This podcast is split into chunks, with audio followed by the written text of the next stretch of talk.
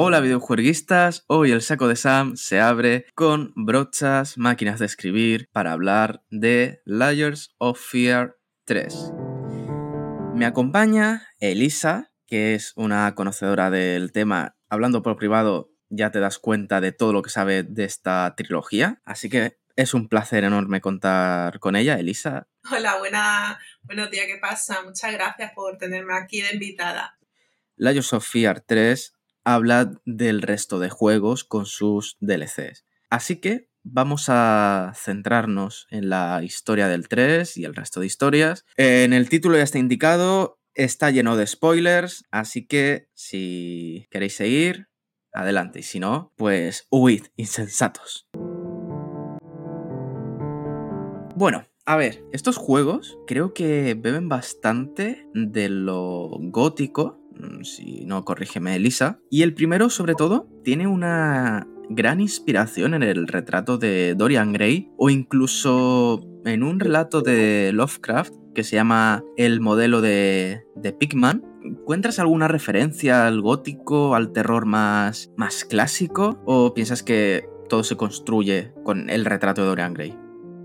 Bueno, yo creo que la, principal referencia habría que preguntarle a Blover Team, ¿no? Pero eh, sin duda alguna la principal referencia es eh, PT, aquella demo que salió eh, de Hideo Kojima y del Toro, que fue como un boom, ¿no? en el género del terror. Un poco como que reinventaba el género pasillero, que ya estaba antes establecido con los juegos de amnesia pero en este caso como que se le dio un poquito una vuelta de tuerca porque jugaba mucho con las sensaciones del jugador y era como una especie de, terror psicodélico que no sabía muy bien distinguir lo que es real de lo que no es real, de si estoy en un sueño o si lo que estoy viviendo es eh, la vida eh, real. Y bebieron mucho de ahí, tanto, bueno, tanto el Legends of como, como otros juegos, ¿no? Que vinieron después. Y, y al final yo creo que, que, bebe de ahí principalmente, aparte de pues el,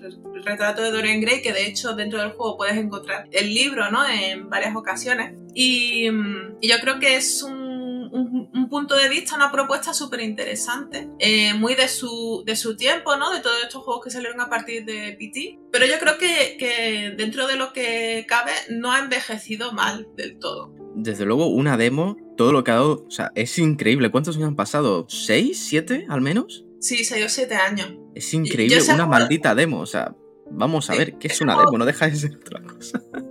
Ese juego nunca pude jugarlo porque yo no tenía una, la consola ¿no? en aquel entonces. Pero obviamente lo he visto. Eh, yo creo que todos lo hemos visto. Si no lo hemos jugado, por lo menos lo hemos visto. Y, y sobre todo, pues hemos tenido todas estas rachas de juegos ¿no? que han venido después de, de, de PT, que son juegos que dicen es terror psicológico, pero además son, es un tipo de terror que no tiene acción, no tiene enemigos, sino simplemente está.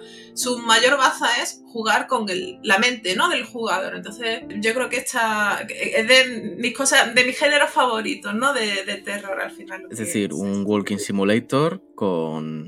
bastante terror psicológico porque, claro, hay muchos Walking Simulator y no todos tienen el mismo ritmo. Yo creo que los juegos como Lies of Fear, Amnesia no tanto porque ya tenemos otros componentes, los enemigos y demás. Claro, es que la diferencia entre terror psicológico y terror psicodélico se basa en, por ejemplo, en Amnesia. Amnesia sí es muy terror psicológico de que se te mete en la cabeza, pero cuando te pasa ya el terror psicodélico, que es lo que ofrece Legends of Fear, que, que es una propuesta bastante única dentro de lo que es su género, es es la incertidumbre de, estoy viviendo una fantasía, esto es un sueño, es una pesadilla, no sé, no sé si estoy en la realidad, no sé si... Entonces yo creo que, es algo único que ofrece este estudio, ¿no? Eh, que les hace destacar sobre los demás. Un poco también con lo que sucede en menor medida con Alan Wake, porque bueno, Alan Wake quizás tiene eh, secciones más psicodélicas, pero también juega un poco con eso, ¿no? Porque al final no sabes si estás en, en, Bright Falls, en un sueño, en la fantasía, pero sí que el of Fear es como todo psicodélico, ¿no? Es desde el principio hasta el final no hay como, como un eh, descanso para decir, vale, estoy en la realidad, ¿no? Vemos que el Layers of Fear trata sobre el artista. Mm, ¿Por qué narices porque lo hemos visto en muchos videojuegos, películas, libros, en fin, cualquier producto de entretenimiento, lo hemos visto también en Marianne. ¿Por qué ponen al artista como alguien atormentado, perturbado, lleno de traumas? Eh, vamos a ver, yo escribo y de momento no estoy tan zumbado. O sea, ¿por qué crees que se usa tanto este tropo? Pues yo sinceramente creo que es un poco por eh, la, la idealización que se construye alrededor de un artista, sobre todo un artista que tiene ya éxito, ¿no? Es como que la imagen de la, un poco la imagen de la superestrella, ¿no? Y, la cosa esta de que los artistas pues somos, pues, yo me incluyo, ¿vale? Como artista, eh, somos personas pues un poco, podemos llegar a ser un poco aisladas, ¿no? Del resto del mundo, podemos eh, tomar inspiración de, diversas fuentes, em, hay un poco de misterio, ¿no? En la forma de cómo trabaja la mente del artista. Entonces yo creo que, que va un poco por ahí la cosa. Layers of Fear trata sobre. Vamos a recordar, vamos a refrescar conceptos que han pasado ya unos cuantos añitos. Trata sobre un pintor que le ha sucedido algo, una serie de eventos que lo dejan irascible, lo tiran a la bebida, de hecho, porque creo recordar que no era alcohólico. Obsesionó también con, con las ratas, que ya lo hablaremos más adelante. Y sobre todo un ser despreciable. Creo que esto lo confirmamos en el DLC de la, de la hija. Es un ser despreciable. O sea, en el primero ya lo intuyes, pero en el, en el DLC lo confirmas y dices, joder, ojalá te hubiera quemado yo. Es una persona asquerosa. Y la, la pianista, su mujer, ¿tiene algún problema? Es decir, antes del incendio tenía algún problema psicológico. Creo recordar que no, ¿no? No, no pasaba nada. Recuérdame, o sea, confírmame, tiene una hija, vale, pero ¿esperaban otro hijo y lo perdió? ¿O es ella? Es que no recuerdo. No, eh, ellos tuvieron una hija. El, el problema, o sea, ellos, eran artistas súper exitosos, los dos. Eh, de hecho, muchas veces ella tocaba eh, música mientras que él pintaba y hacían como cosas en conjunto, ¿no? Y eran súper conocidos y súper exitosos los dos, pero en una inauguración de unos centros comerciales hubo un accidente con el tema eh, eléctrico de, las, la instalación eléctrica y hubo un incendio. Y en ese incendio estaba ella, que estaba tocando su piano en esa inauguración de ese centro comercial y entonces fue cuando se quemó, se deformó y tal. Y a partir de ahí fue cuando el pintor empezó a, darse a la bebida, a estar mucho más atormentado y digamos que eso fue el detonante de, de su personalidad como la conocemos de, a raíz de, los eventos del juego. El tipo tiene de todo, infiel, alcohólico, violento, atormentado. Eh, ¿Le falta algo más al pobre hombre este? Bueno, pobre hombre por decirle algo, porque pena no me da ninguna. el segundo, que esto lo hablé contigo hace años cuando lo jugué, de hecho, cuando estaba jugando Layers of Fear 2, me comentaste una teoría, ahora lo, lo hablaremos. El segundo trata sobre un actor, básicamente en un, en un barco también muy exitoso. Ya vemos una relación directa entre los artistas que salen, que son todos mm, reconocidos mundialmente. Creo que la hija del, pintor y la pianista no lo es de momento, creo recordar. En, los sucesos de lo. Ya, pero de reconocimiento mundial creo que, que no alcanza ese nivel, ¿no? Pues el segundo, estamos en un barco y debo reconocer que el diseño de los escenarios se confirma todavía más este toque psicodélico, ¿no? Creo que lo, lo exprimen mucho más. Y me gustó bastante porque creo que refleja mejor que el primero el ambiente del teatro, del cine, la narrativa. Te han introducido representaciones del, del cine, o sea, me, me, gusta bastante, pero ¿qué pasa con este, con este actor? El trasfondo, vemos que perdió a la hermana, murió la hermana, pero, ¿qué pasa en el barco? Es decir, yo estoy un poco confuso, ¿vale? También es cierto que no lo he jugado muchas veces, lo jugué dos, nada más. Pero el, pintor, sabemos cuál es el problema, sabemos cuál es el detonante y sabemos lo que le pasa, por qué está en, esa casa, purgatorio, llamémoslo como, como quieras, porque es lo que tú comentas. No sabemos si estamos en la realidad, si es más meta, eh, metafísico. Mm. Eh, ¿Con el actor qué sucede? Con el actor lo que sucede, está en ese barco porque eh, está en una actuación en, vivo, un teatro, ¿no? Eh, lo han contratado,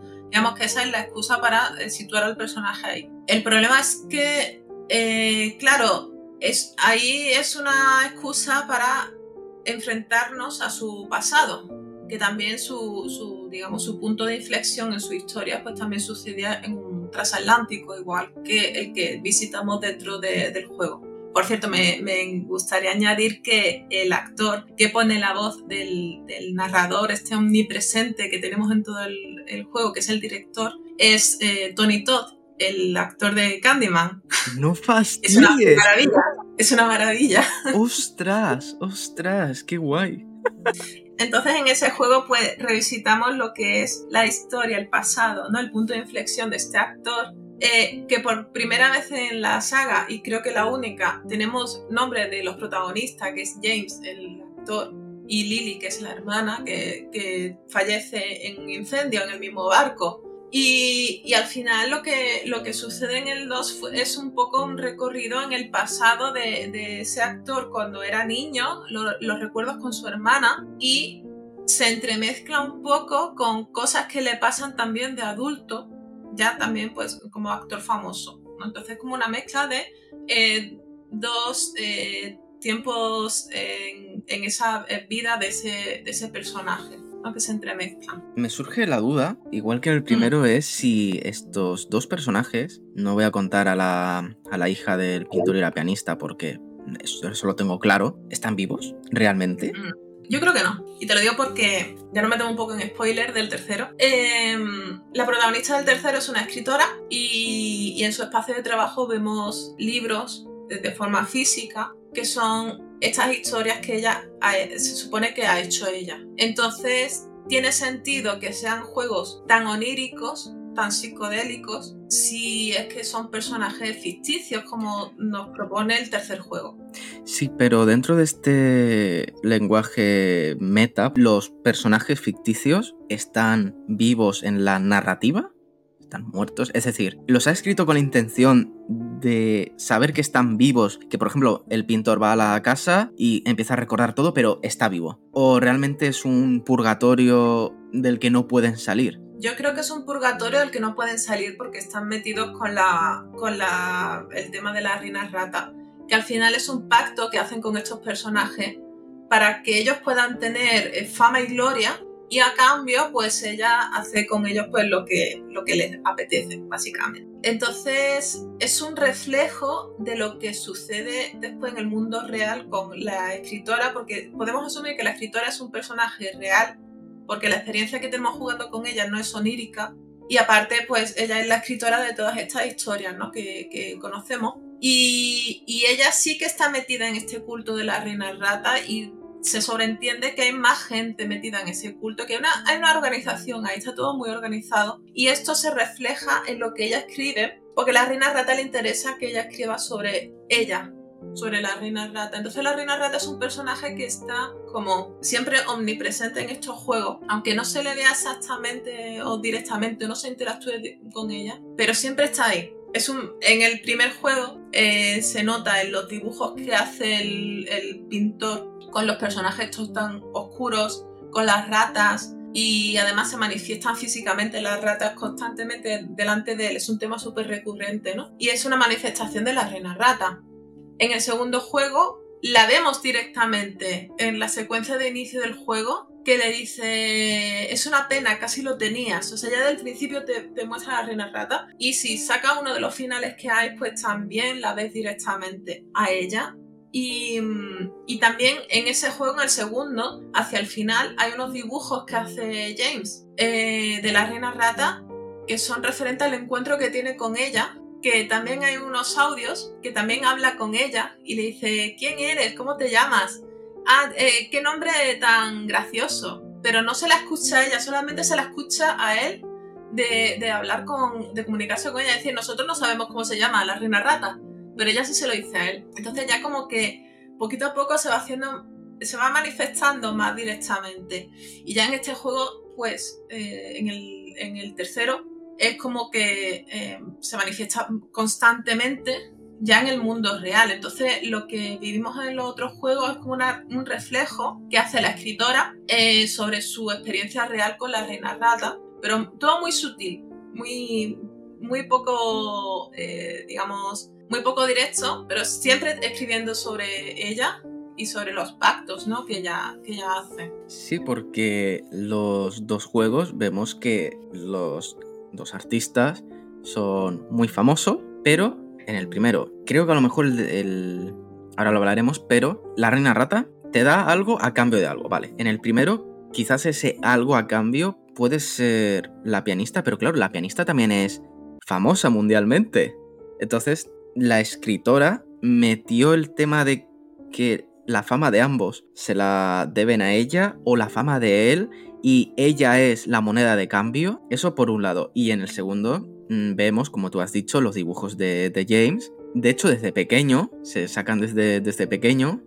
Entonces, ¿es posible que la hermana sea la moneda de cambio de, James para luego conseguir lo que, lo que tuvo? En el primer juego, em, la moneda de cambio fue la esposa. La reina rata la forma de actuar que tiene es que primero ella provoca el accidente, generalmente un incendio. Ella provoca incendios y a partir de ese incendio eh, busca a la persona afectada por ese incendio, en este caso el pintor, y se mete en su cabeza. Y entonces a partir de ahí pues eh, eh, empieza a trastornarle, digamos, mentalmente. En el caso de James, James sí que tuvo que pagar una moneda más cara que el pintor. Porque James, eh, la reina rata, provocó el incendio del barco que acabó con la vida de su hermana y ella lo capturó, digamos, lo, captó mm, cuando James todavía estaba muy frágil. Y además James, eh, vemos durante el juego que es un niño como con una sensibilidad especial. Es un niño muy inocente y, y, ella se aprovechó de esa situación en la que James estaba y de la promesa de que su hermana le decía constantemente, que esto es un tema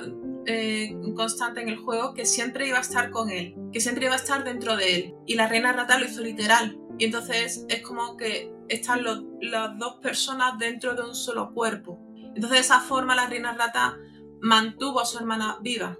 Pero al final es como dos personas que, que, están dentro de ese cuerpo. De hecho, el segundo juego está lleno de dualidad por todos lados. Incluso en la sala estas que, que ponen las proyecciones, que empieza un nivel, eh, hay, es como una especie de, camerino del actor. Pues mm. siempre hay ropa de mujer y siempre hay ropa de hombre. Siempre hay mucha dualidad en ese juego de, la figura femenina y la figura masculina. Hay una parte eh, que yo, yo la he visto pocas veces. Yo creo que en ese juego hay cosas que solo salen dependiendo de eh, las veces que juegas. O sea, en plan, si tú juegas una vez, a lo mejor te sale. Si juegas la segunda, ya no te sale. Y me acuerdo perfectamente que hay una parte en la que tú estás andando por un pasillo y tu sombra se proyecta en una pared y se ven dos siluetas. O sea, te está diciendo directamente que dentro de ti hay dos personas. Y, de hecho hay muchos detalles. Por, ejemplo, este personaje tiene siempre guantes de cuero. No, le puedes ver las manos para poder decir es un personaje femenino, es un personaje masculino, porque siempre lleva eh, guantes de cuero. Y hay muchos eh, documentos que, que, encuentras durante el juego que como que cuestionan un poco eh, si esta persona es lo que se creía que era. en plan, he conocido a esta persona tal, pero resulta que me ha hecho esto que no me esperaba que me hiciera esto hay una parte en la que hay un, evento como un fotógrafo y le tiene que sacar una foto dos veces porque la primera vez que le saca la foto como que se asusta y dice, es que parecías que era otra persona, ¿sabes? Como que hay como, si hay como dos personas peleándose por ese cuerpo y eso refuerza también eh, su trasfondo de actor porque al final está siempre actuando porque son dos personas en una, no es una sola persona con una personalidad concreta, son dos personas actuando de cara a la galería como una sola persona. Entonces es un conflicto muy grande. Este conflicto además se puede extraer dos lecturas, una la más importante que es esta de que la reina rata le introdujo, no de forma literal, a su hermana, digamos como remordimiento constante, ¿no?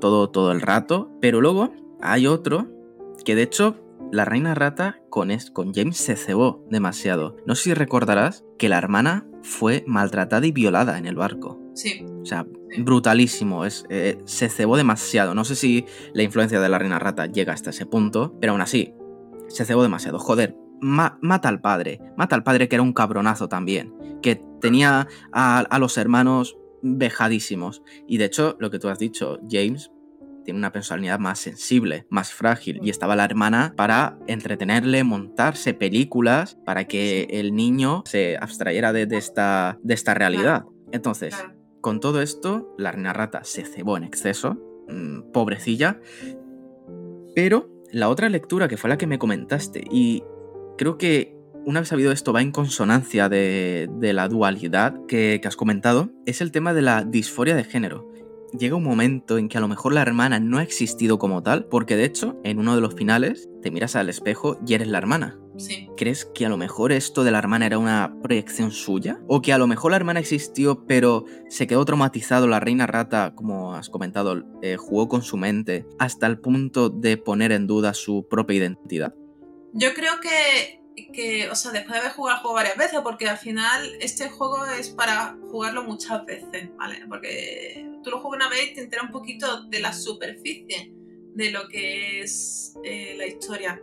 Pero a medida que vas jugando más veces, vas quitándole capas eh, y te vas entrando un poquito más en profundidad de lo que es el tema. Entonces puede ser que haya una disforia de género en el sentido de que es un personaje masculino y uno femenino compartiendo un, ser. O sea, es compatible, ¿no? La idea de eh, la pelea de dos personas compartiendo un cuerpo con la idea de disforia de género en este sentido de que hay pues una persona que es femenina y otra persona que es masculina. Y además, lo que dije antes, ¿no? De la dualidad que hay constantemente en el juego de eh, ropa femenina, eh, ropa masculina compartiendo el mismo camerino. Y hay un montón de, referencias también de tipo sexual. Y, y, al final es como que yo creo que el, el problema principal es ese, es las dos personas compartiendo un cuerpo. Y al final, pues, digamos que consigue convivir con la excusa de que son actores tú ten en cuenta también que, en inglés tiene más sentido porque, claro, un actor es, no tiene género.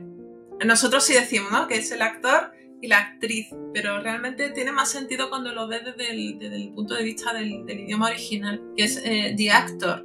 Entonces, además existe la, la figura del narrador que es súper interesante porque es, uno, es un elemento clave a la hora de, de conseguir uno de los finales mm, disponibles del juego. El narrador siempre va a tirar a favor de James, ¿vale? Entonces, eh, si tú le haces caso al narrador, vas a conseguir un final en el que tú al final eres James, pero si tú no le haces caso al narrador, vas a conseguir un final en el que eres eh, Lily. Entonces, y luego si, eh, si haces una mezcla de las dos cosas, pues al final consigues un final que es el hombre sin forma, que es el final en el que tú ves la reina rata. Ah, vale, eso te iba a preguntar. Digo, ¿el hombre sin forma? Estaba intentando recordar qué, qué era. El hombre sin forma es el que te persigue en las secuencias estas, que se supone que es cuando, como eh, dentro de ti habitan estas dos personas, si tú no eliges ni una ni eliges otra, en el sentido de que cuando el narrador te está diciendo, el director te está diciendo, haz esto y haz lo otro, y tú haces una mezcla de elecciones, eh, al final es el hombre sin forma, que es como el actor se siente en ese momento. Hay un documento que yo solamente lo, encontré una vez en, todas las veces que he jugado. Es un documento que está cifrado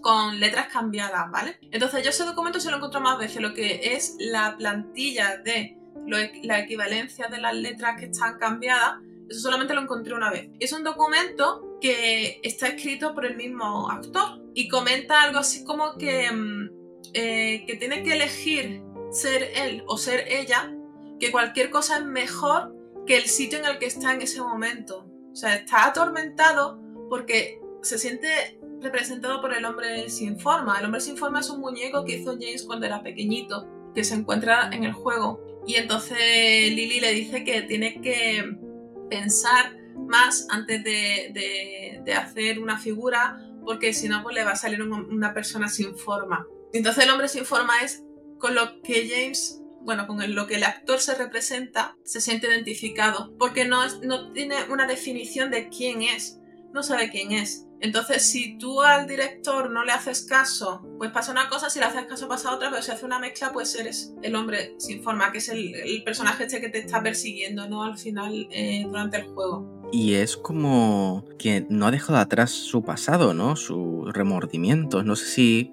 la reina rata, en dependiendo qué final, como que te atormenta en el sentido de que, por un lado, debes pasar página, pero por el otro te quiere, te quiere retenido para ella alimentarse de tu, de tu sufrimiento. se alimenta de, claro, se, alimenta de tu sufrimiento. Por eso, por eso tenía atormentado al pintor del, primer juego. Por eso tiene atormentado al actor. En, este, en esta especie de, una especie de limbo, ¿no? Que se encuentra el actor porque no sabe quién es. Y es bastante paradójico porque no sabe quién es, pero es, un actor. Al final, toda su vida se basa en representar personajes que no es, pero es que no sabe quién es, porque tiene a estas dos personas dentro. Entonces es un conflicto ahí bastante fuerte que le ha sometido a ese conflicto la reina rata desde pequeñito. Hmm. Y antes de entrar de lleno en el 3 y la pequeña historia, porque no se sabe mucho más de la escritora, hmm. volvemos al 1, la hija, ¿vale? La hija hmm. que regresa a la casa, vemos cuál es el final canon que eh, está en llamas, ¿no? Creo recordar, ese es el, final canon. Hay, varios finales. Hay uno eh, secreto en el que ella descubre una habitación secreta en la, en la casa donde hay una especie de estudio de pintura que su padre hizo para ella. Entonces como que hace exactamente lo que, lo que el padre hacía, ¿no? De, cuando ella era pequeña, digamos, para seguir, ¿no? Con la, con la tradición. Hay distintos finales. Me parece que hay un final en el que quema los cuadros. Sí, sí. Hay otro final en el que ella va a un museo porque se se expone su obra y en un momento dado la reina rata se manifiesta en uno de sus cuadros. O sea que está ahí.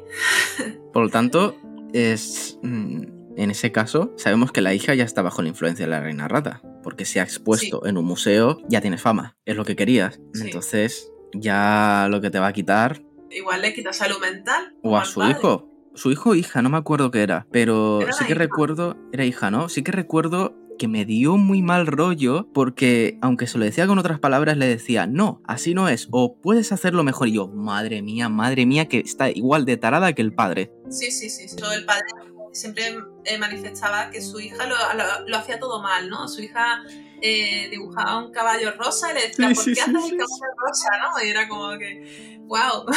Y esto, y esto lo, traduce al final con palabras cariñosas, pero dices, uy, esto, esto no, esto, esto va mal. Por mucho cariño, no, no, no, ni de coña. y... De hecho, en un, momento dado, en un momento dado le quita la custodia de la niña al padre y el padre está peleando por recuperar la custodia de la niña, pero al final la niña la dan en, adopción a otra familia. Es verdad, es verdad, sí, sí, sí, sí, sí, sí, sí. Toda la razón. Sí. A ver, también te digo, con ese padre yo me voy de casa, no espero a nada, me voy. Mátate tú mismo, quema todo, quema, pero déjame en paz. O sea, has sido infiel con la, con la sirvienta. Nos maltratas a mi madre y a mí, alcohólico, obsesionado con las ratas. Ya, Le pegaba también al perro que tenía. Tenía un perro y también lo oh, sí.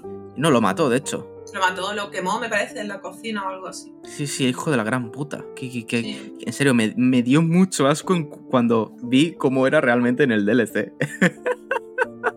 Uf, de verdad. Después de, esto, a mí sinceramente me gusta más el trasfondo del, del segundo en cuanto a concepción del personaje. No es como más abierto. El primero está muy bien porque es todo muy cerrado, ¿sabes? Pasa esto, esto y esto y esto. Realmente el misterio es qué pasa con, con la rata. Pero en el, en el segundo es como qué pasa con el protagonista. Directamente es qué le pasa realmente. No sé, es como que se centra más en el personaje, ¿no? Además en el desarrollo ¿no? del, del personaje, en todo lo que le pasa en su vida porque no es un personaje despreciable como el primer juego, un personaje con el que tú al final empatizas porque las cosas que le pasan no tienen culpa, o sea, el padre de, de James y de Lily eh, desarrolla un odio visceral hacia James porque eh, su madre pues murió, ¿no? Durante el parto. Cierto. Mm. Entonces es, digamos, el detonante de los maltratos de, de, su padre hacia ellos, pero realmente no tiene culpa de, de que pasara aquello, ¿no? Entonces, por eso su, su, hermana mayor pues siempre estaba protegiendo a James, porque James pues, es más pequeñito, pero aparte pues James tiene esta sensibilidad, ¿no? especial que, que, ella siempre, pues lo que tú decías, ¿no? Eh, hace como una especie de cuentos y de películas y de historias para que James no, no sea realmente consciente de, lo, de las cosas que están pasando. A mí me dio mucha ternura, sobre todo por que tampoco lo de la reina rata es su culpa. Era pequeño, es decir, no era como el pintor que ya era consciente, era pequeño y es que, no sé, quiero saber tu opinión cómo, en estos dos juegos, cómo conocen a la reina rata. ¿En qué momento pueden contactar con ella? ¿Realmente ella se cuela a través de sueños y ellos lo representan? ¿Cómo? Porque el pobre crío, ya me dirás tú qué ambición va a tener cuando empieza eh, a contactar con la reina rata. De hecho, tú, has metido la cinta que habla con ella y todo, y es un niño. Sí, e, mm. eso está todo planeado porque ella es la que, la que desencadena la situación del, del accidente del, del fuego. Entonces ella, yo creo que ella tiene, digamos, pensado a- contra quién va a ir, con quién va a ir. Entonces, Mentes el- débiles. sí, Como... provoca el accidente para que pasen desgracias, como en el primero pues la pianista se quema y se desfigura y en el segundo la hermana de, de James pues muere en ese fuego.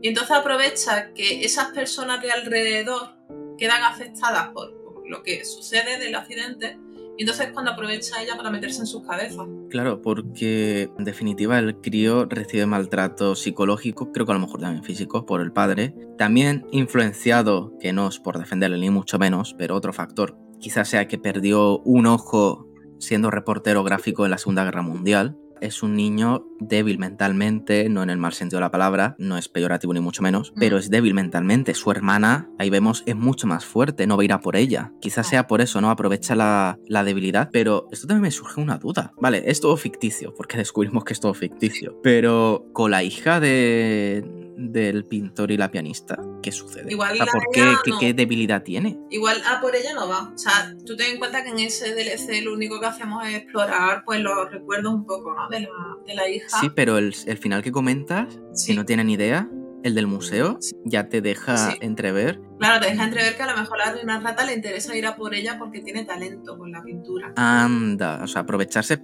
no de su debilidad, sino de su talento. Eh, la reina rata quiere personas talentosas y entonces pues se, se alimenta de sus miedos y de sus inseguridades y, y todo esto, ¿no? Pero siempre son personas talentosas, por eso siempre son artistas, ¿no? Los protagonistas de, los- de estos juegos. Ella siempre busca gente talentosa a la que ayudar para conseguir su fama o para retomar su fama, como en el caso del pintor, porque el pintor era famoso de antes, pero después cayó y no sabía cómo volver a surgir con esa fama. De hecho, corrígeme si me equivoco, Dime. eh, el cuadro este de Babyface, puede ser, del primero, que le llovieron las críticas, ese momento es cuando ya perdió la cabeza o cuando su fama cayó en picado.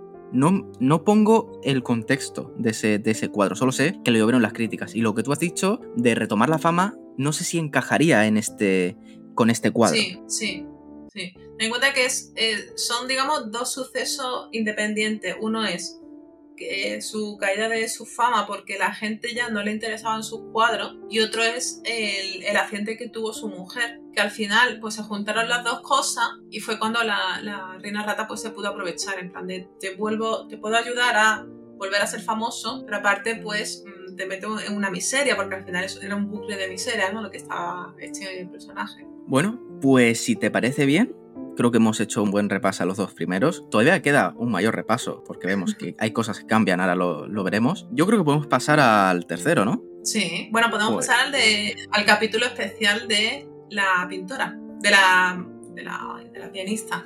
De la pianista. Es cierto, es cierto, pero fíjate, tenía la duda de si esto sucedía en el tercero o Sí. era ya un DLC. No me acuerdo si... Sucede, eh, a ver, es una especie de formato DLC porque al final es más cortito, es como el DLC de la hija, de la herencia, pero es un contenido totalmente nuevo del tercero, Pues entonces vamos al tercero y ya lo metemos ahí para observar los cambios que tuvo. ¿vale? Así que dejamos atrás barco y mansión y nos sumergimos en el faro de Layers of Fear 3.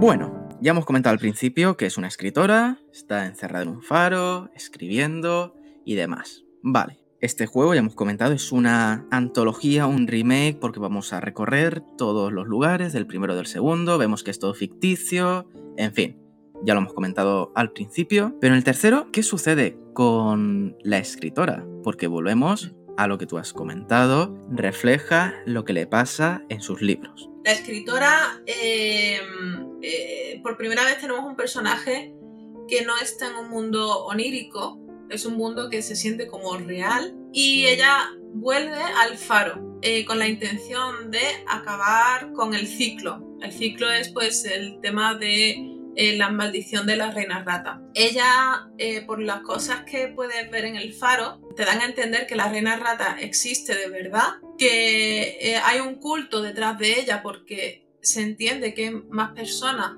eh, controlándote dentro del faro, obligándote a escribir y obligándote a estar dentro. O sea, tú intentas abrir la puerta para salir y no puedes, está cerrada, está te dejan encerrada dentro del faro. Entonces, por las pocas interacciones que hay con el exterior a través de un teléfono, pues entiendes eso, que hay más gente dentro del culto de la reina rata que te están vigilando y que te están obligando a trabajar para ella. Porque pasa un poco como la serie esta de Marianne de Netflix, que ella, la reina rata, quiere que eh, la escritora escriba sobre ella porque así es como ella pues, va a tener su, poder. Entonces, la escritora se, da a entender de que ella pues quiere alcanzar mucha fama, hace un pacto con la reina rata y dentro de ese pacto pues las condiciones es que escriba sobre ella. Entonces, dentro de su espacio de trabajo encuentras libros que son el pintor, la, la pianista, la herencia, etcétera, que están ahí físicamente, que son libros que ella misma ha escrito. Entonces tú dices, pues entonces, estos son personajes ficticios, lo que nos han presentado hasta ahora, que reflejan con poquitas pinceladas, muy de trasfondo, lo que es la reina rata en el culto en el mundo real. Con esto me ha surgido una pregunta y es, ¿esto es un recurso que se lo han sacado porque no sabían cómo seguir la historia? ¿O podemos tener algunos indicios en el primero y el segundo más el DLC de, la hija? No sé, ¿hay algo que te pueda hacer intuir que hay algo escribiendo, que el nombre de la autora se repite varias veces y dices, ostras, esto lo vi en el primero, esto lo he visto en el DLC, esto lo he visto en el segundo, digo, me suena. Mm, ¿Hay algún indicio de esto? A ver, la escritora no tiene nombre, volvemos al primer juego tenemos una escritora, pero no, no, sabemos el nombre tampoco, ¿no? Entonces no, no hay una referencia a ella en ningún momento, pero sí que se usa como un elemento para, digamos, eh, aglutinante de todas las historias que nos, que nos presentan. Entonces, pues al final es un nexo en común de todas las historias que, que, que nos han presentado. Y no sé si es exactamente una despedida de, de, la saga, porque estaría bien que, o sea, tendría lógica que, hicieran una especie de, pues eso, de antología de todas las historias para presentarnos el final de la saga. Que yo espero que no, porque a mí me gustan mucho estos juegos. Pero está ahí la, posibilidad, ¿no? Y además también tengo una cosa, eh, tampoco hay tantos perfiles de artistas como para seguir sacando muchos más juegos, ¿sabes lo que te digo? O sea, ya tenemos el pintor, tenemos la, pianista, la músico, ¿no? Tenemos el actor, tenemos la escritora. ¿Qué, más nos queda? no, ¿puedes repetir? puedes repetir, sí, pero yo creo que tanta repetición al final empeora tu producto. Sobre todo, no sé, yo jugando a los dos, acostumbrado a juegos, bueno, a la historia donde, por ejemplo, Visage, que es todo más psicológico, todo tiene un porqué. Si no lo he jugado, no voy a decir nada más, ¿vale? No, no voy a decir nada más. Pero claro, Visage y otros tantos tiene una historia, digamos, única, no es una mente que crea todo. Entonces yo en el primero y segundo dije, vale, pues esto es así y ya está. Ha pasado, nadie lo escribe. Con la escritora vemos realmente que la están esclavizando de alguna forma. Ha comentado que no puede salir, ya te advierte que hay alguien vigilando. No es ya lo que tú dices algo onírico, es algo físico. Es, es una amenaza real. Hmm. Y bueno, ya vemos que es un ente sobrenatural. Ya no, ya esa duda la tenemos resuelta, es un ente sobrenatural que existe. Duda resuelta. Ahora bien, tus miembros actúan en nombre de la reina rata o es la reina rata quien actúa directamente, por ejemplo, provoca el incendio de la reina rata o a través del culto le dice yo tú, haz esto. O igual que cuando encierra a la escritora, oye tú, mantén a la escritora aquí, que no salga. ¿Qué piensas realmente? Yo creo que es como una especie de organización, que ya está ella puede ser un culto de esto, puede ser un dios de estos antiguos o algo de ese estilo, tiene, tiene pinta de ser eso. Y entonces, como, se da a entender que hay más gente detrás de eso, pues puede ser que no sea ella directamente la que hace todo esto, sino que haya gente súbdita que diga, ah, pues vamos a provocar estos accidentes o vamos a encerrar a esta eh, escritora ¿no? aquí, vamos a tenerla vigilada y tal, y, yo creo que puede ser eso, porque, pero es que después también está la cosa de que en el 3 se te manifiesta de forma física la reina rata, ¿sabes? Que tú la ves y no es ya una cosa, digamos, onírica o que se plante en un cuadro que también pasa, sino que tú la ves como si fuera una persona que se te pone delante. Y entonces ya te entra la duda de si es solamente una cosa, digamos, inmaterial o es algo que tiene la capacidad de presentarse como una persona delante tuya, una manifestación real delante tuya. Porque Quizás cuando te ha afectado mucho, ¿no? Quizás se pueda manifestar cuando te afecta mucho psicológicamente y antes no. Claro, pero es que hay que tener en cuenta que el tercero es el primer juego que no tiene una ambientación onírica como los anteriores. Entonces podemos asumir que todo lo que pasa en este juego es real entonces, pasar del tema onírico al tema de que es una ambientación real, el faro es un sitio real, y tienes a una manifestación de la reina rata delante tuya, que habla contigo, que camina delante tuya y se mueve entre las estancias ¿no? del faro delante tuya. Entonces ya tú dices, ostras, pues igual es un ente muy poderoso, ¿no? Porque ya no es una entidad, digamos, que no tenga forma. O sea, ya, estamos hablando de una entidad que sí tiene forma física. Eh, vale, la escritora encerrada. A lo mejor se me ha olvidado el motivo de por qué está ahí de nuevo. Vale, tenemos los libros escritos, ya ha cumplido el cometido de, la reina Rat. Entendemos que es una escritora de éxito. Sabemos que tiene un hijo. ¿Qué piensas que ha pasado con él? Y me has comentado por privado algunas pruebas de, de este hijo. Vamos a comentarlas y quiero que me digas tu opinión. El hijo de la escritora es un personaje que solo vemos en una foto que tiene ella y lo escuchamos a veces en algunas conversaciones por teléfono con ella, un par de conversaciones solamente. Eh, es un personaje que es muy misterioso porque la imagen en la foto es de una persona adulta y la voz del teléfono es una persona adulta. Entonces no, sé exactamente la edad que tiene la escritora, porque si el hijo es adulto, pues la escritora pues, seguramente será bastante más mayor, por lógica, ¿no? Y el hijo tiene una cosa, que es que tiene una cojera, porque va con un bastón, que me recuerda al, pintor del primer juego. Sí, sí, sí, sí, digo, ostras, espérate, que aquí ha puesto a su hijo en el juego. Entonces, por el, eh, por el teléfono este que hay en el faro, los miembros del culto se comunican a veces con la escritora para tenerla controlada, pero también recibe llamadas misteriosas del hijo y ella, eh, después de hablar con él, él habla como si no hubiera pasado nada, como si todo estuviera normal. Y ella después cuando habla con los del culto, pues eh, es en plan de devuélveme a mi hijo, déjalo estar, no sé qué, bla, bla. No se sabe muy bien lo que ha pasado con el hijo, no, no te lo dicen en todo el juego, no se sabe si a lo mejor lo han secuestrado, si lo han matado, si le han hecho un lavado de cerebro. No se sabe exactamente lo que ha pasado, pero sí se entiende que es una moneda de cambio que ella ha dado, que a ella le han quitado a cambio de pues tener mm, fama y, y éxito. En realidad, esto es la traducción bien hecha de la leyenda urbana de, pues, ya sabemos cuál, del artista que vende su alma al diablo y bla, bla, bla, bla, bla. Un argumento manido y que me saca de quicio. Aquí lo han hecho bien porque han hecho una figura y todo lo que tú quieras, pero en realidad el destino de los personajes se lo busca ellos mismos, es decir, realmente no puedes sentir pena por ellos, por James, quizás, pero sabemos que es ficticio, pero por la escritora, vamos a ver, mm, has dado a tu hijo por algo egoísta, afronta las consecuencias. La reina rata no te está amenazando, no te está diciendo dámelo, dámelo, dámelo. Eres tú quien libremente se lo das, ¿no? Entiendo que no hay una amenaza previa ni nada para quitarle lo que ella quiere. Es que tampoco te lo explican. es que el juego tiene muchos agujeros de guion, que hay muchas cosas que no terminan de explicar eh, a conciencia, lo dejan muy en el aire, pero tampoco te dan las suficientes pistas como para que tú te puedas formar una idea. Entonces es complicado. Perdona que, te interrumpa. Eh, en entonces, intuyo que en cuanto a narrativa del 3, Entiendo el 3, la parte de la escritora, ¿vale? Eh, la historia de la escritora. ¿Crees que es el más flojo? ¿Crees que es el que más pereza han tenido para hacer una buena narrativa? Utilizan la historia de la escritora como puente entre las diferentes historias anteriores. Entonces, eh, realmente como tiempo de gameplay hay muy poquito. Y como historia hay muy poca y se siente súper desaprovechada porque la escritora es un personaje que llega ahí con una intención y ella va con la intención de romper el ciclo, de romper eh, la maldición de la reina, de romper el pacto que he hecho con ella. Pero después al final del juego no, no, pasa. Eh, ahora entramos al tema, pero mm. básicamente esto es un remake cambiando cuatro cosas de los juegos anteriores. Mm, tenemos a la escritora que yo creo que podría haberse explotado mucho más. Es el origen de todo.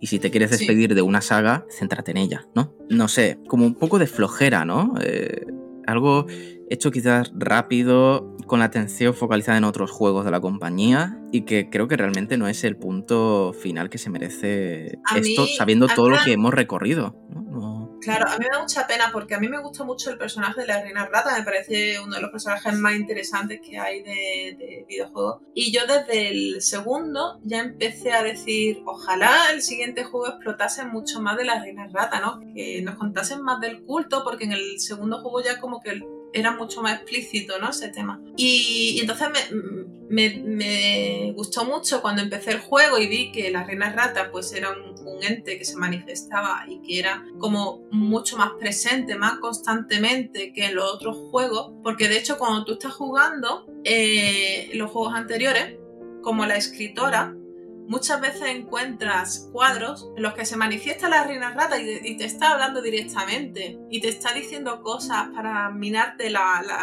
la, moral, ¿no? Y entonces hay como un trato mucho más directo, mucho más persistente y te está diciendo, mm, no sabes lo que haces, eh, no vas a poder cambiar nada.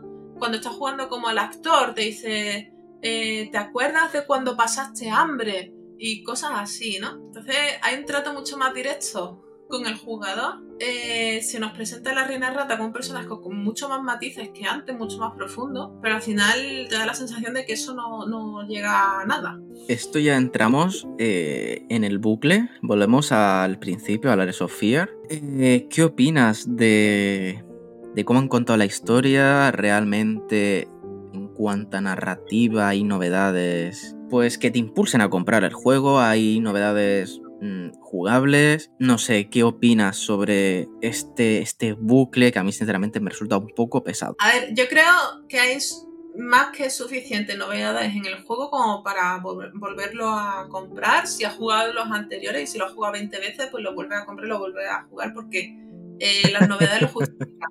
yo, lo he hecho, yo me lo he pasado lo anterior no sé cuántas veces, esto me lo he pasado ya como 3 o 4. Entonces, el primer juego es el más beneficiado en este remake porque es el que tiene más novedades. Tiene novedades tanto gráficas, en plan, le han metido un subidón bastante grande de eh, reflejos, digamos, en tiempo real y las texturas pues están mejores y la iluminación está mejor y tal, teniendo en cuenta que hablamos de un juego de hace 6 o 7 años, pues es normal que alguna mejora se note. De todas maneras, te digo, el juego original no ha envejecido tampoco mal. Entonces, em, aparte de las mejoras gráficas, tenemos bastantes mejoras en jugabilidad. Tenemos eh, bastantes puzzles que antes no existían, porque antes el juego pues, no, era, no tenía puzzles, antes el juego era pues, andar y ir leyendo eh, documentos y, y poco más. Hay un puzzle muy interesante que me gusta mucho, que es que tú entras en una habitación y hay como unos caballetes puestos con unos, unos lienzos, pero no está en la tela del lienzo, está solo el marco del lienzo. Y entonces eh, tú lo que tienes que hacer en esa habitación es mirar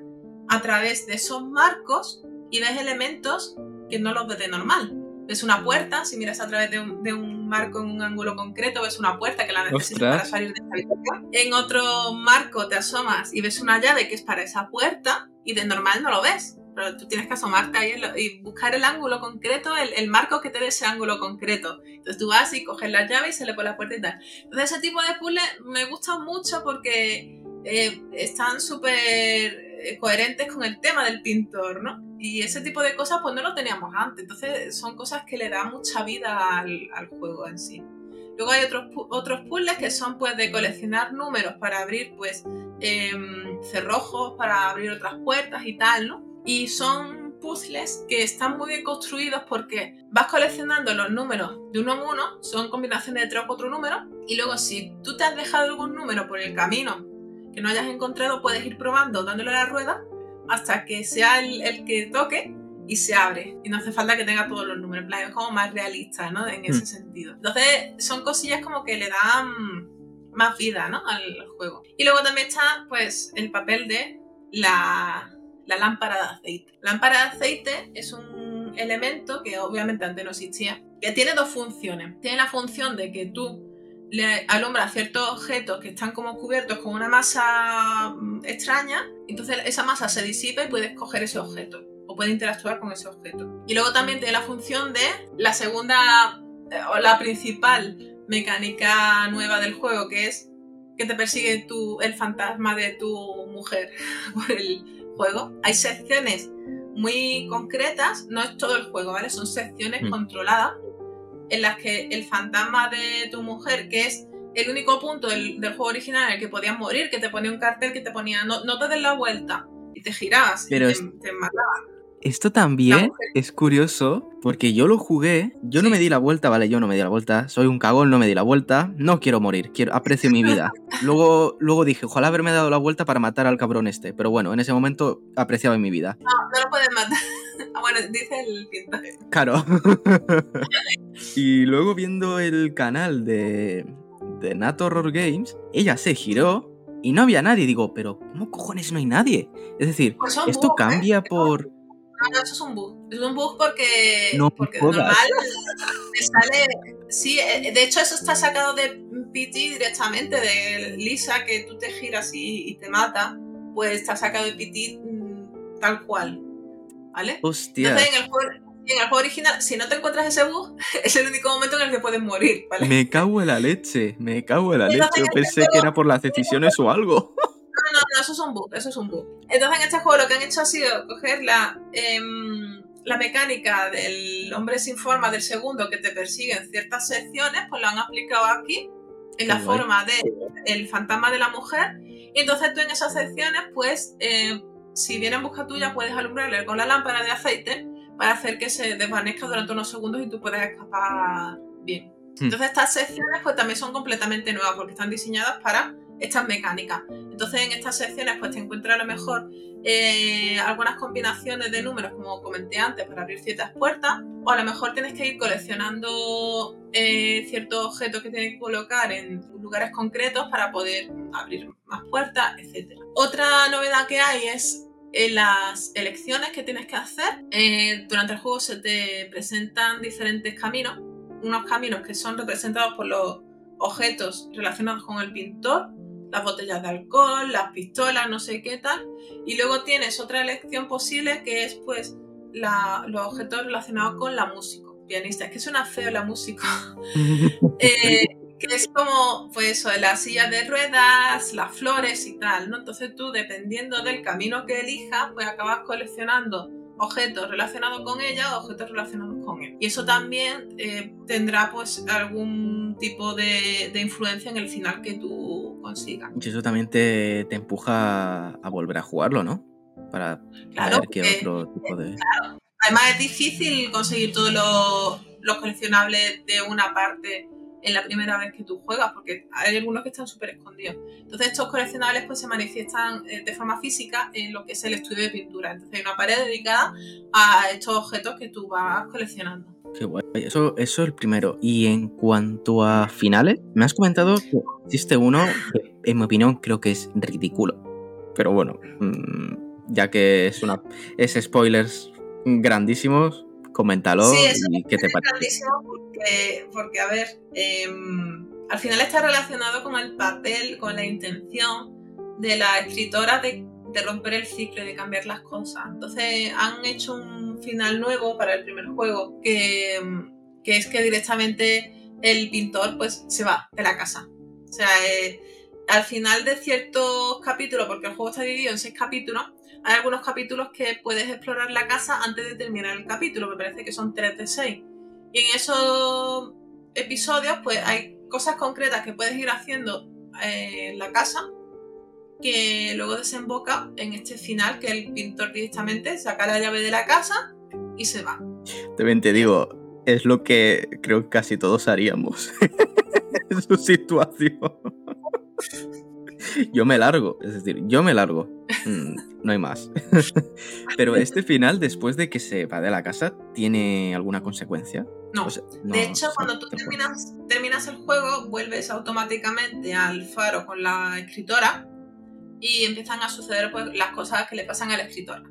Pero no tiene ningún cambio eh, da igual el final que tú saques, las cosas que le pasan a la escritora en el faro son exactamente las mismas. Los diálogos son los mismos, los eventos son los mismos, todo igual. Eh, pensando en el hijo, antes de saltar al, al DLC, no, o sea, el hijo de la escritora, y antes de saltar al DLC de la, de la pianista, mm, me has contado que el aspecto físico de, del pintor es distinto. Puede ser o un error de que sé, un error, ya depende del criterio, un error, ¿vale? Un error. O puede ser un homenaje a su propio hijo, puede ser que quien vemos sea el hijo de la escritora, ya que está reescribiendo todo, a lo mejor...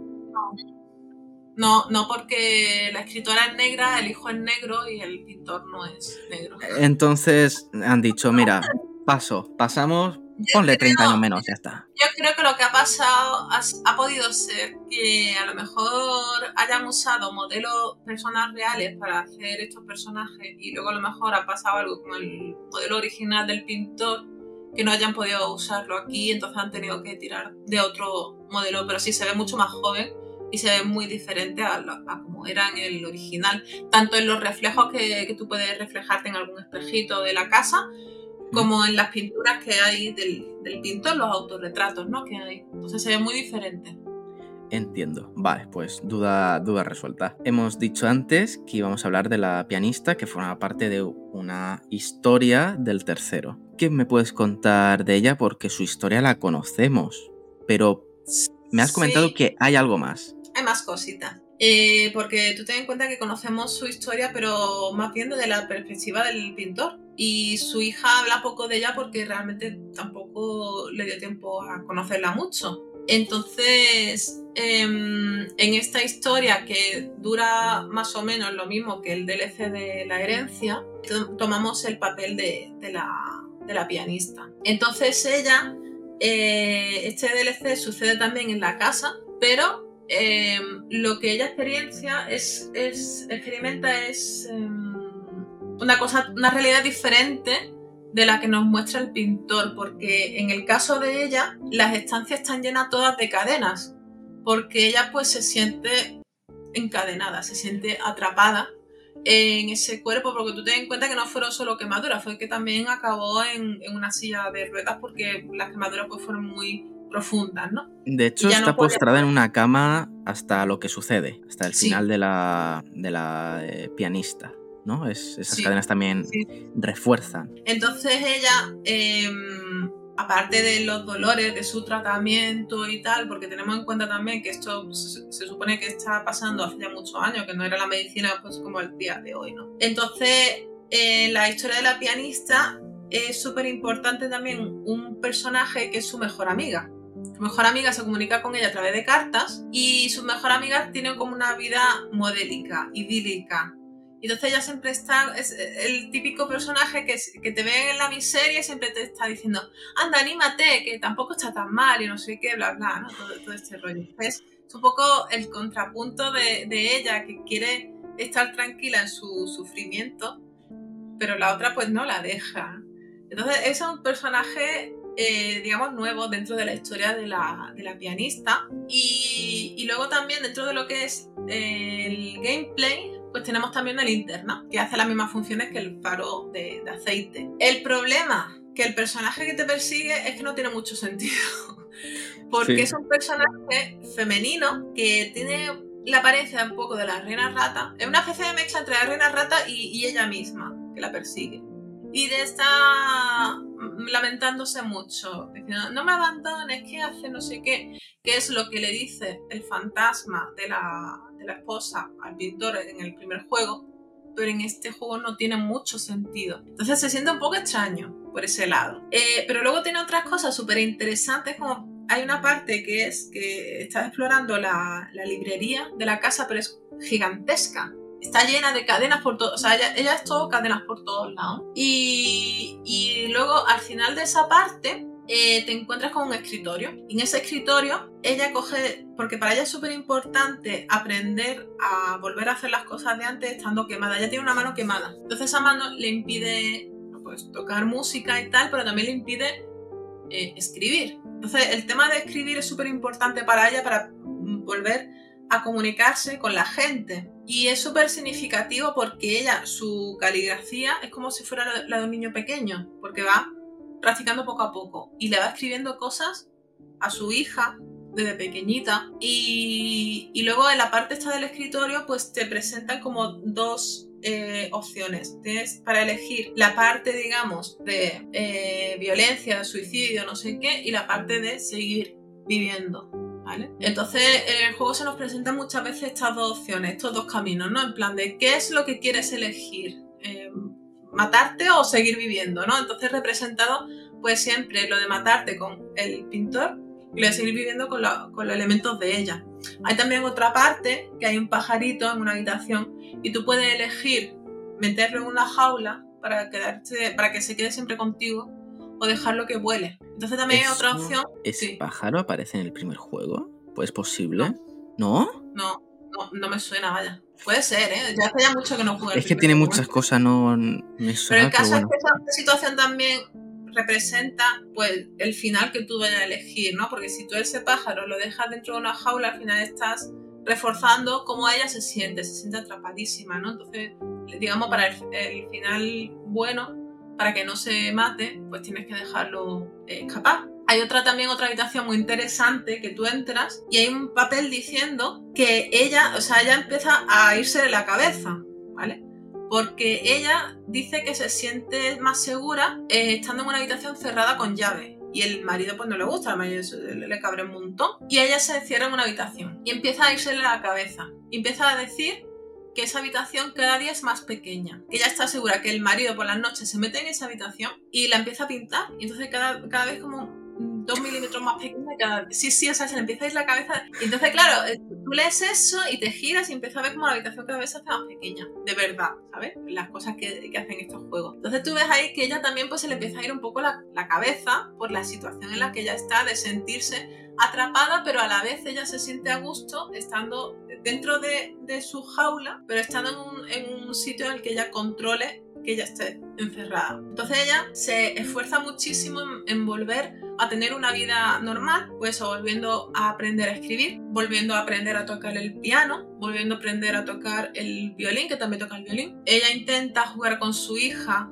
pero ve que es imposible porque tiene unos dolores tremendos y, como que se le pone muy mal humor, ¿no? Y, no, y al final no puede jugar con la hija. Entonces es, es una exploración de de cómo ella se siente realmente. Mm, con este final, claro, en el primero sabemos que la mujer se corta las venas en la bañera. Es que no entiendo, es decir, este final del DLC historia, realmente, el, si no se mata, bueno, al final termina muriendo, imagino, igualmente. A ver, tiene dos finales. Le pasa un poco como el, el caso del pintor. Tiene un final canon y otro que no lo es.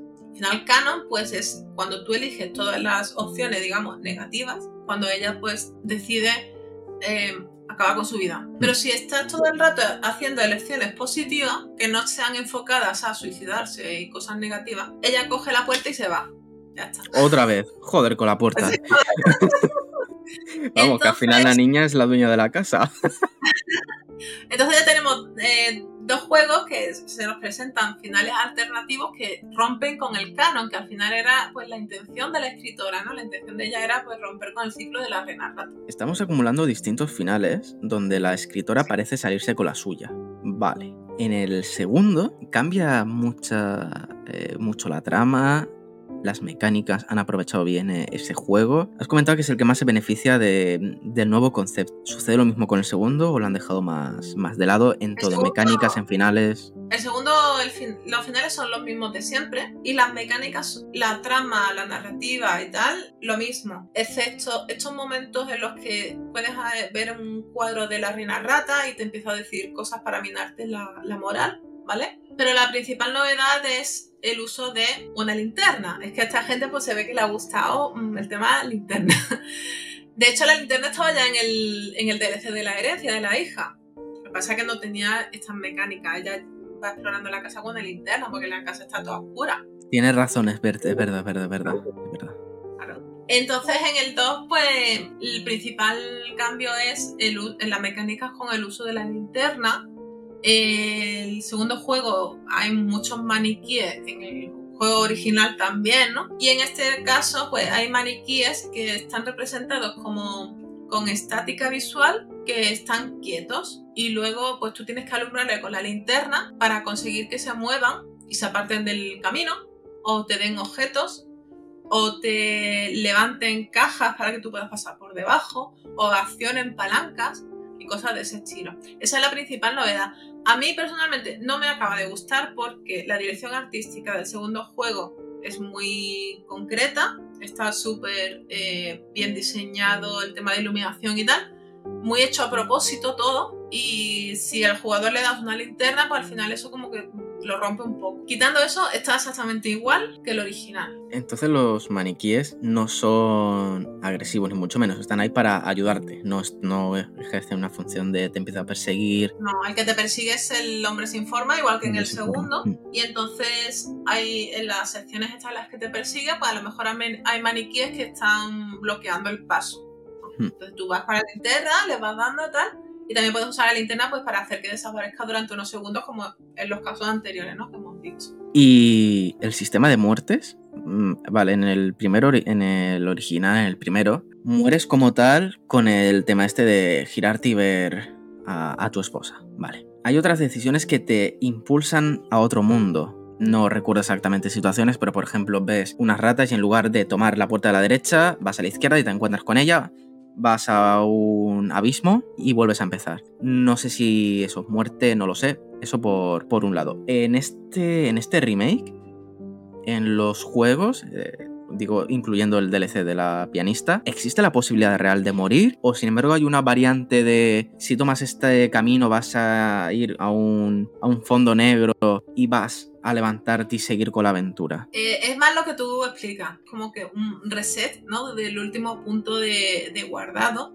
En el 1, de hecho, lo que han hecho ha sido que cuando te matan, eh, apareces en una habitación, eh, digamos, estándar, desde la cual en cuanto cruzas una puerta ya apareces directamente en el último punto de guardado que tú has tenido. Entonces, como más fluido, ¿sabes? No están de golpe, sino que aparece en esa habitación y que es una habitación de la casa y en cuanto cruzas la puerta, pues estás en ese sitio. Vale, eh, estas muertes, mm, ya sea que te puede matar como tal o que vas a otro mundo, lo que sea, ¿tiene alguna relevancia en el final o que te pierdas algunos coleccionables? Eh, ¿Comprensión de la historia importa, acaso? No, o sea, simplemente es parte de la mecánica de mm, te persigo, te alcanzo y te mueres y ya vuelves a empezar del último punto de, de guardado y ya está, no, no tiene ninguna relevancia en los finales de, que puedas conseguir. Y en cuanto a los finales, vemos que el primero y la pianista mm. eh, tienen un romper el ciclo. Vale, perfecto, genial, es lo que quiere la escritora. Sin embargo, en el segundo,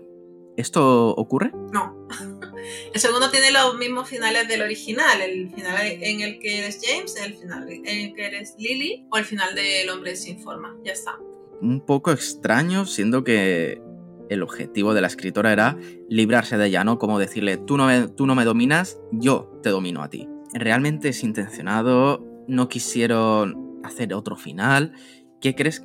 ¿Por qué crees que nos introdujo este, este cambio, esta ruptura del ciclo? Pues yo creo que quizás ha sido ganas de priorizar otros proyectos dentro del estudio porque a mí me parece que una oportunidad súper desaprovechada, especialmente teniendo en cuenta la intencionalidad de la escritora desde el principio y además que la escritora solamente tiene un final. O sea, los juegos estos normalmente tienen más de un final.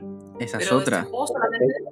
Sí. es, como, voy a intentar conseguir lo que quiere la escritora, pero no va a servir de nada. Entonces, ¿Para qué narices mm. ponen esto? Para ver como, eh, mira, que te hemos puesto un final alternativo, no te va a servir de nada. De hecho, cuando estás consiguiendo los finales alternativos de los juegos que te permiten hacerlo, o sea, el primero y el de la pianista, eh, las secuencias en las que juegas como la escritora tampoco cambian nada. O sea, siempre pasa exactamente lo mismo. Da igual que consigas un final eh, alternativo o no. Un poco cojo, nunca mejor dicho, viene bien a la situación.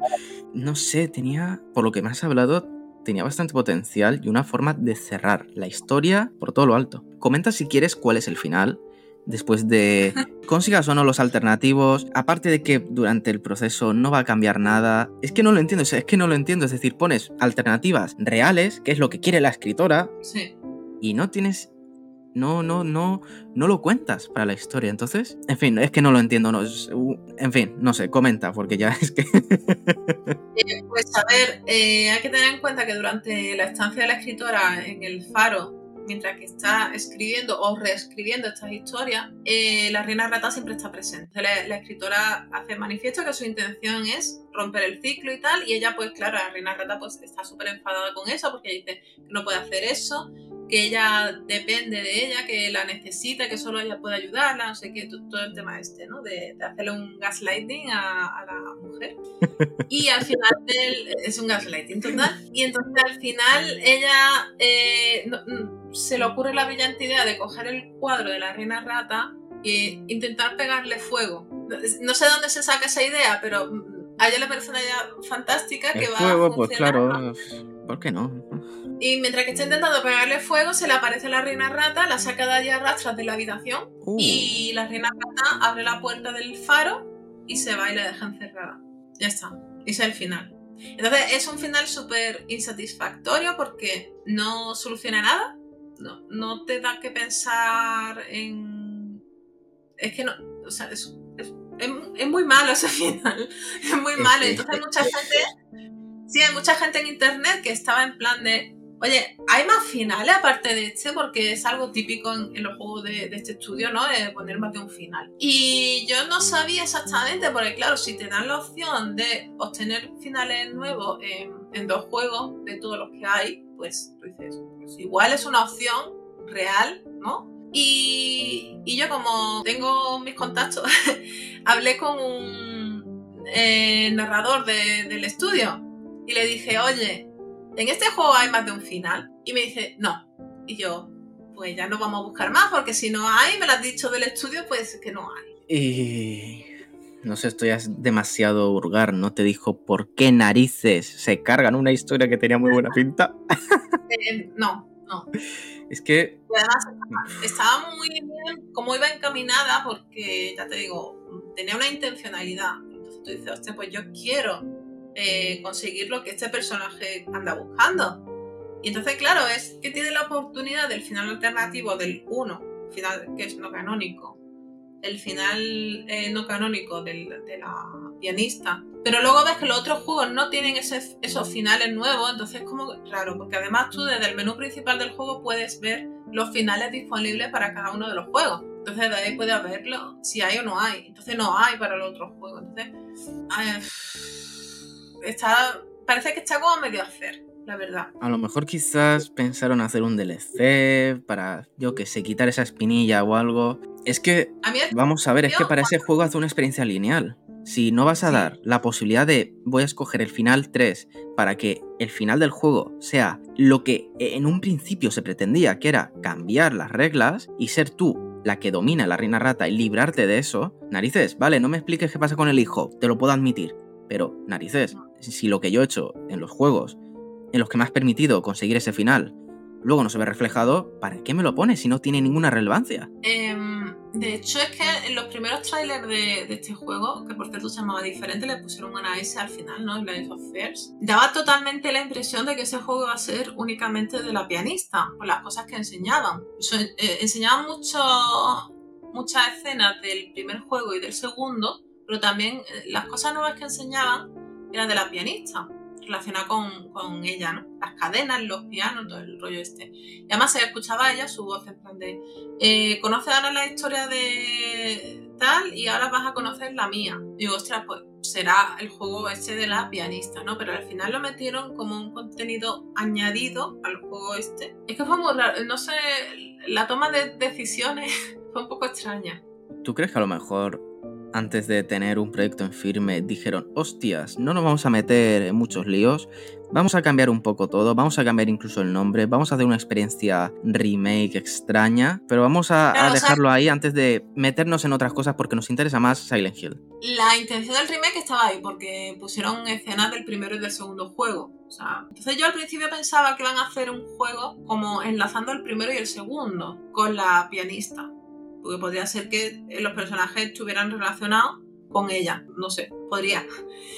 Y, no, y al final fue otra cosa totalmente distinta. O sea, al final la historia de la pianista está ahí, ¿no? Con toda su, su historia que ella quería contar. Pero al final la protagonista, el nexo común de todo era la, la, escritora, que era la autora de, todo, de toda esta historia. Y da la sensación de que no, de que no la han aprovechado lo suficiente de que no la han explotado lo suficiente. De hecho, la, escritora es que eh, está súper bien hecho el personaje en el sentido de la intencionalidad que tiene, porque es un personaje que sabe lo que quiere desde un principio. Ya no se nos presenta un personaje con amnesia que no sabe muy bien dónde está ni qué es lo que hace, ¿no? sino un personaje que sabe quién es y que sabe lo que quiere hacer.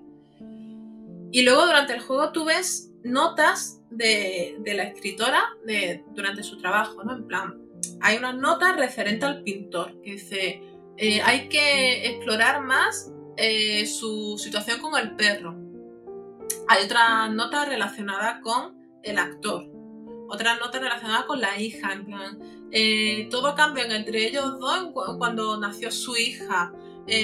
vaya cosa más típica, ¿no? Que se me ha ocurrido, ¿no? O ella misma se hace la autocrítica un poco, ¿no? De las ideas que se le van ocurriendo. Entonces, un personaje que está, está formado, está bien pensado, pero el desarrollo se queda un poco ahí y sobre todo la historia con el hijo, que tampoco se sabe muy bien qué, qué ha pasado, qué pinta, qué relación tenía ella con su hijo, qué relación tiene el hijo con el culto. Em, no se sabe. Yo, a mí me gustaría que hubiera otro juego, otra historia para explorar más el tema de la escritora. Pero lo veo difícil.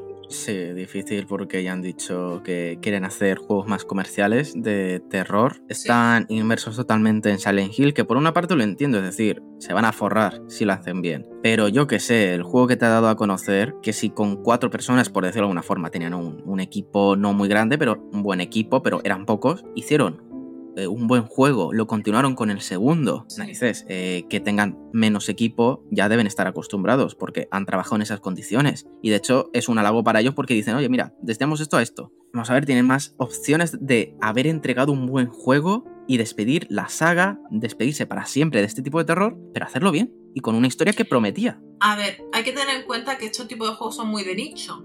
Son juegos que no le gustan a todo el mundo, no son comerciales, ¿no? Como, como ellos comentan, que, se quieren dedicar ahora a juegos más comerciales. Entonces yo entiendo que quieran dedicarles más recursos a otros juegos como Silent Hill, porque además es una IP que es súper potente, o sea, la gente se lo va a comprar sí o sí, y, y entonces yo creo eso es una apuesta más segura a la hora de pues llevar un estudio más grande, porque tiene sentido de que si ellos han crecido como estudio, que estén buscando eh, proyectos que les vayan a asegurar más, más dinero. O sea, eso es así, o sea, la gente al final trabaja por dinero. Entonces, ese tipo de juegos más experimentales como el Legends of Fear se los puede permitir estudios indies que, que no dependan tanto del, del dinero, dependen más de, pues, como son menos personas, se pueden permitir hacer un juego que vaya a fracasar exponencialmente. No es el caso de Legends of Fear, pero sí que es cierto que son juegos que son muy de nicho, que son pues cuatro gatos que son los que nos gustan ese tipo de juegos. No va a reunir los millones que va a reunir Silent Hill. Ya con Blair Witch ya pues metieron un empujón bastante fuerte al estudio.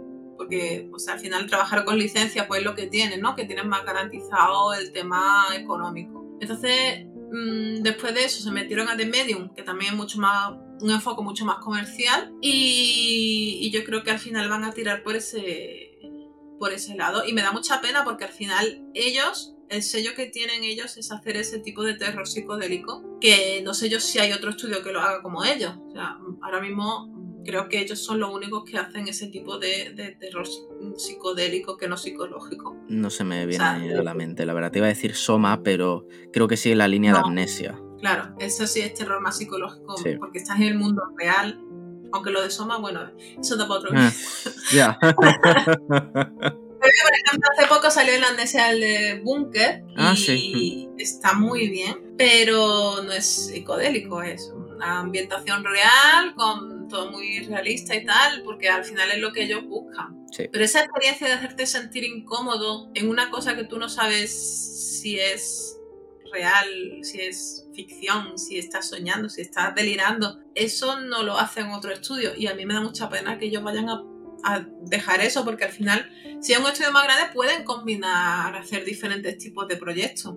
Yo me voy a quedar con las ganas seguramente de que saquen otro Observer, porque a mí Observer me parece una pasada de juego, y, pero también está enmarcado dentro de lo que es el terror psicológico este, ¿no? El psicodélico que hacen ellos de, de, no sé si es real, si es ficción, y además eh, eso le pega mucho al, al tema cyberpunk, ¿no?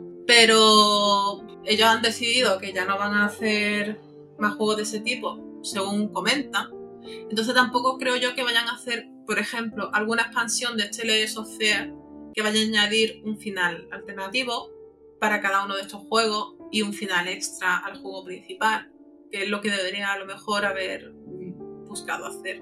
Yo es que, sinceramente, eh, con lo que tenemos de la Sofía 3, de la escritora, a mí viene a la cabeza Alan Way con el, toma, te, tenemos secuestrada a la mujer, escribe. Toma, te tenemos secuestrado al hijo, escribe. Eh, una presencia, algo, un ente que domina al, al, escritor. Me manifiesto, vas a hacer lo que yo diga. No, no quiero hacer lo que tú digas, voy a hacer lo mío.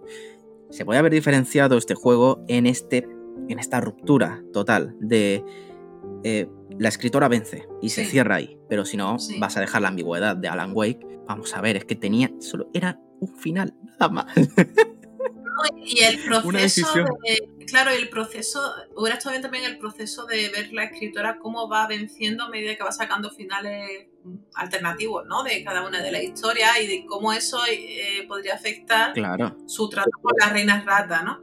Pero eso tampoco se Que se volviera más agresiva la reina rata, ¿no? Por ejemplo, que incidiera más en su, en su mente tampoco se da eso. Es una lástima en realidad, ¿eh? Es una lástima lo que podrían haber hecho y sobre todo, vale, a, lo mejor no hagas el final este satisfactorio, pero ya que lo has hecho los dos juegos, eh, juego más la historia de la pianista, hazlo en, en la Sofía 2, ¿no? ¿Por qué no lo has hecho? Eh, es como que, que frenó. Presupuesto no creo, porque es un equipo más grande. Y si se pueden permitir el lujo de destinar este número a este y los otros vamos a otro, tiene más posibilidades que, cuando iniciaron. Entonces, yo creo que simplemente, simplemente, a mí me suena falta de interés, de que han tenido una cosa muy buena. A lo mejor el personaje de la escritora lo tenían hecho desde el principio, nosotros no lo sabemos, que puede ser. Pero yo creo que ha sido falta de interés, porque al final más contenido es más tiempo, más tiempo es más trabajo. Y yo creo que al final ha sido una falta de, interés en base a favorecer otros proyectos. Tú también ten, en cuenta que ellos están haciendo proyectos que, todavía no han anunciado. Entonces, puede ser que estén en más de un proyecto y esto lo hayan dejado como una cosa que tenían pendiente de antes, pero que al final no lo han rematado como podría haber sido. No, no es un juego satisfactorio y, la, tampoco tiene mucha coherencia el hecho de, eso, de, de, que haya dos juegos que tengan un final alternativo y luego los demás no. Y además esos finales alternativos pues tienen coherencia con las intenciones de la, escritora.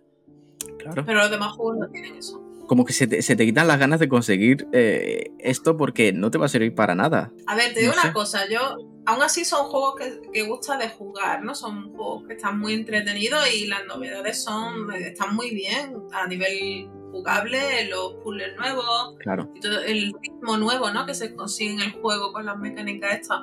Mm, pero al final, pues, te esperas una cosa, porque al final es la intencionalidad de la, de la escritora del principio y esa cosa pues al final no sucede nunca.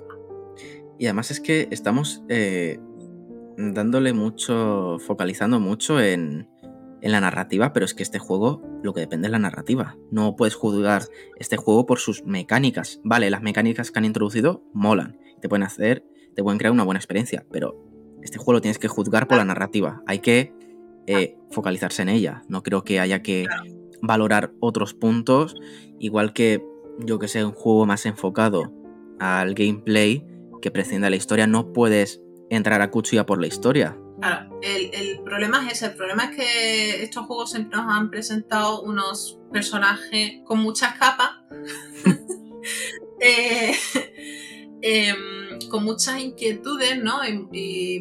y son personajes grises, ¿no? No son personajes súper villanos o personajes súper buenos, son personajes con muchas, muchas tonalidades de grises. Entonces, eh, eso es lo que le hace interesante al juego.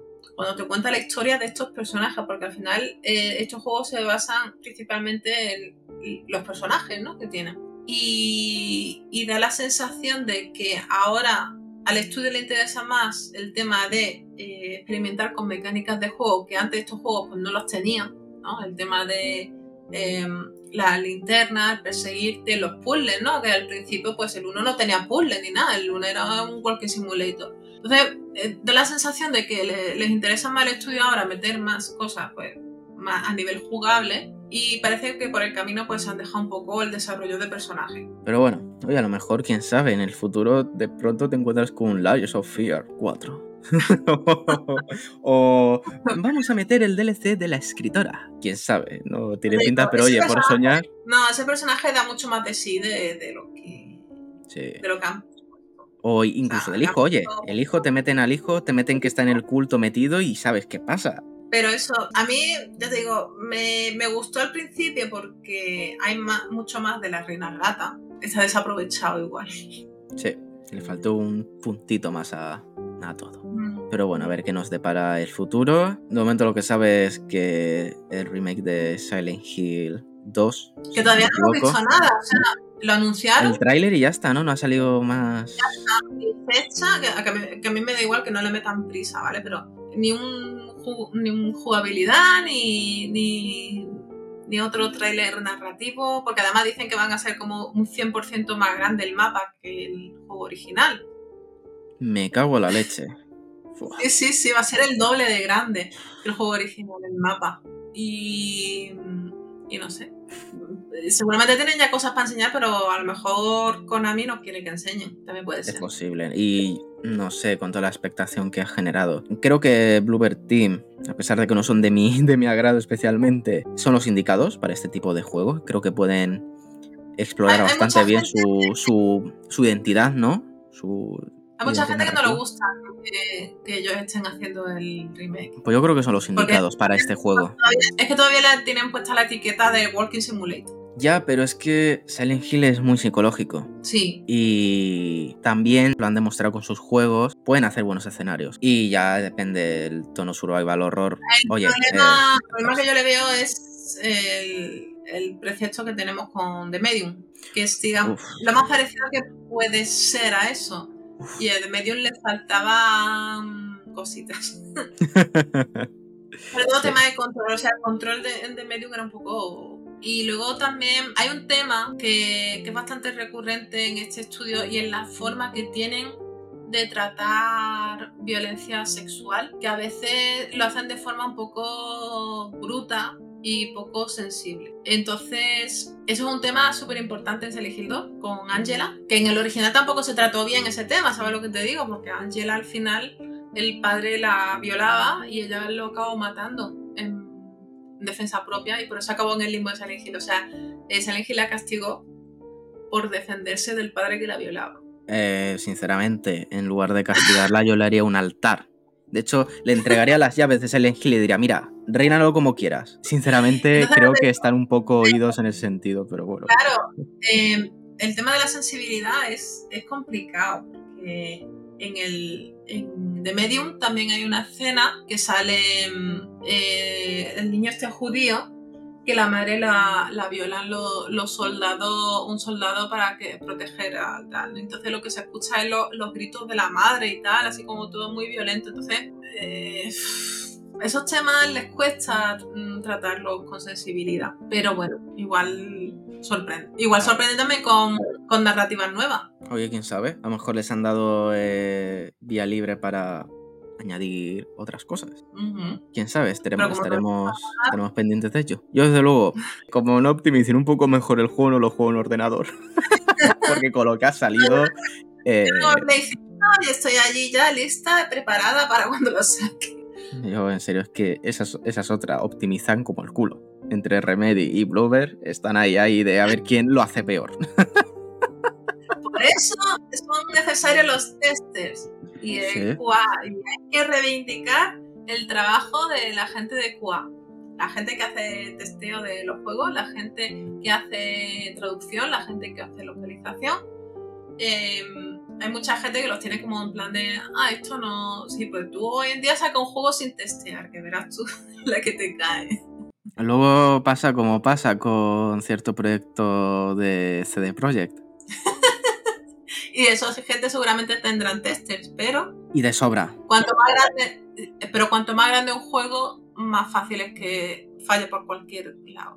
Eso es así. Hmm. Pero bueno, hemos hablado de Lies of Fear. Creo que hemos hecho un buen repaso. Hemos tocado la tercera parte, la más desaprovechada y con más potencial, de hecho. Y bueno, si alguien se quiere quitar el gusanillo, eh, Elisa, ¿qué juego recomendarías? ¿O qué juegos recomendarías para quitarse el mal sabor de boca que le pueda dejar el, el, tercero? Pues yo lo que voy a recomendar que todo el mundo juegue es un juego que es bastante poco conocido, creo yo. No es como tipo Silent Hill, Resident Evil, tal. Es un juego em, que se llama Get Even, que está para PlayStation 4, creo, creo que en Steam también está. Y es un juego que es de terror. Tiene, tiene de todo. Tiene secciones de sigilo, secciones de acción. Eh, tiene puzzles. Tiene una narrativa muy buena. Tiene una cantidad tremenda de, de cosas que hacer en el juego. Y yo creo que, prácticamente cualquier jugador va a encontrar eh, cosas interesantes dentro de, este juego que le animen a, jugar. Y luego, dentro de lo que sería pues el estilo de, de Sofía, pues obviamente voy a recomendar Observer del mismo estudio de Blower Team, eh, que es de los juegos que ellos tienen, pues mi favorito, es un una aventura eh, de detectives de corte noir, eh, pero ambientada cyberpunk. Y, tiene un montón de, diferentes historias que descubrir dentro del juego y, está muy, muy, muy bien, muy interesante. De hecho, Elisa, eh, Get Even, yo me sumo a la recomendación porque me lo, me lo recomendaste tú, lo estuvimos comentando hace, hace un porrón de años y me gustó bastante y sobre todo algunas secciones, creo que en un hospital psiquiátrico no voy a decir qué sucede, llega un momento que las voces te dan ganas de, eh, silenciar el juego, de lo incómodas que son, del mal rollo que te crean, sumado a la atmósfera y lo que ocurre, en serio, eh, qué locura de, de, escenario. Para mí el mejor del juego. y, mira, mm, la otra recomendación por mi parte, Song of Horror. No me, no cansaré de recomendarlo. Eh, si os gusta la literatura gótica, mm, este es vuestro juego. De hecho, mezcla mucho horror cósmico. Si por lo tanto si os gustan los mitos de Cthulhu, os gustará también. Tiene muy buenos rompecabezas. Una atmósfera mm, genial donde además no te va a ocurrir lo mismo una partida, a lo mejor X personaje te aparece en este rellano y no te va a hacer nada, y al siguiente te aparece en el rellano, pero a lo mejor te mata. Está muy bien ese detalle. Muchos niveles de dificultad, muy rejugable, muchas decisiones, muy, muy espeluznante y que te mantiene en tensión durante todo el juego. Y además, un valor añadido es español, por lo tanto hay que presumir mucho de ello, hay que presumir de los juegos españoles, joder. Obviamente. Aquí en España hay muchísima calidad en desarrollo de videojuegos y la comunidad cada vez más grande y cada vez más eh, profesionalizada y hay que poner eso en, en valor. Sí. Sí, sí, sí. De hecho, eh, hay que darle una oportunidad. Cada juego que veamos, ya sea de terror o no, que sea español, hay que darle una oportunidad mínimo, porque se hacen cosas muy interesantes y bueno, a la vista está. Song of Horror, Insomnis, eh, Call of the Sea, me pareció muy buen juego también. Hay que darle oportunidad que se hacen muy buenas Blasphemous, cosas. acaba de salir el segundo, ahora mismo. es cierto, es cierto, Blasphemous. Sí, sí, sí, sí, sí, sí, sí. Death or Trick, un juego de plataformas muy interesante y difícil. Hay muchos darle una oportunidad. Así que, bueno, Elisa, ha sido un placer enorme contar contigo para este episodio donde se ha podido desgranar mucho la historia de, la Sofía, se ha podido indagar en sus mecánicas, en las motivaciones, en las lecturas que se pueden extraer. Y bueno, ya sabes, cuando quieras, a, repetir y ha sido, ha sido un placer enorme, la verdad. Igualmente, muchas gracias. Así que nada, videojueguistas, nos despedimos. Espero que hasta dentro de muy poco. Y nada, espero que os haya gustado.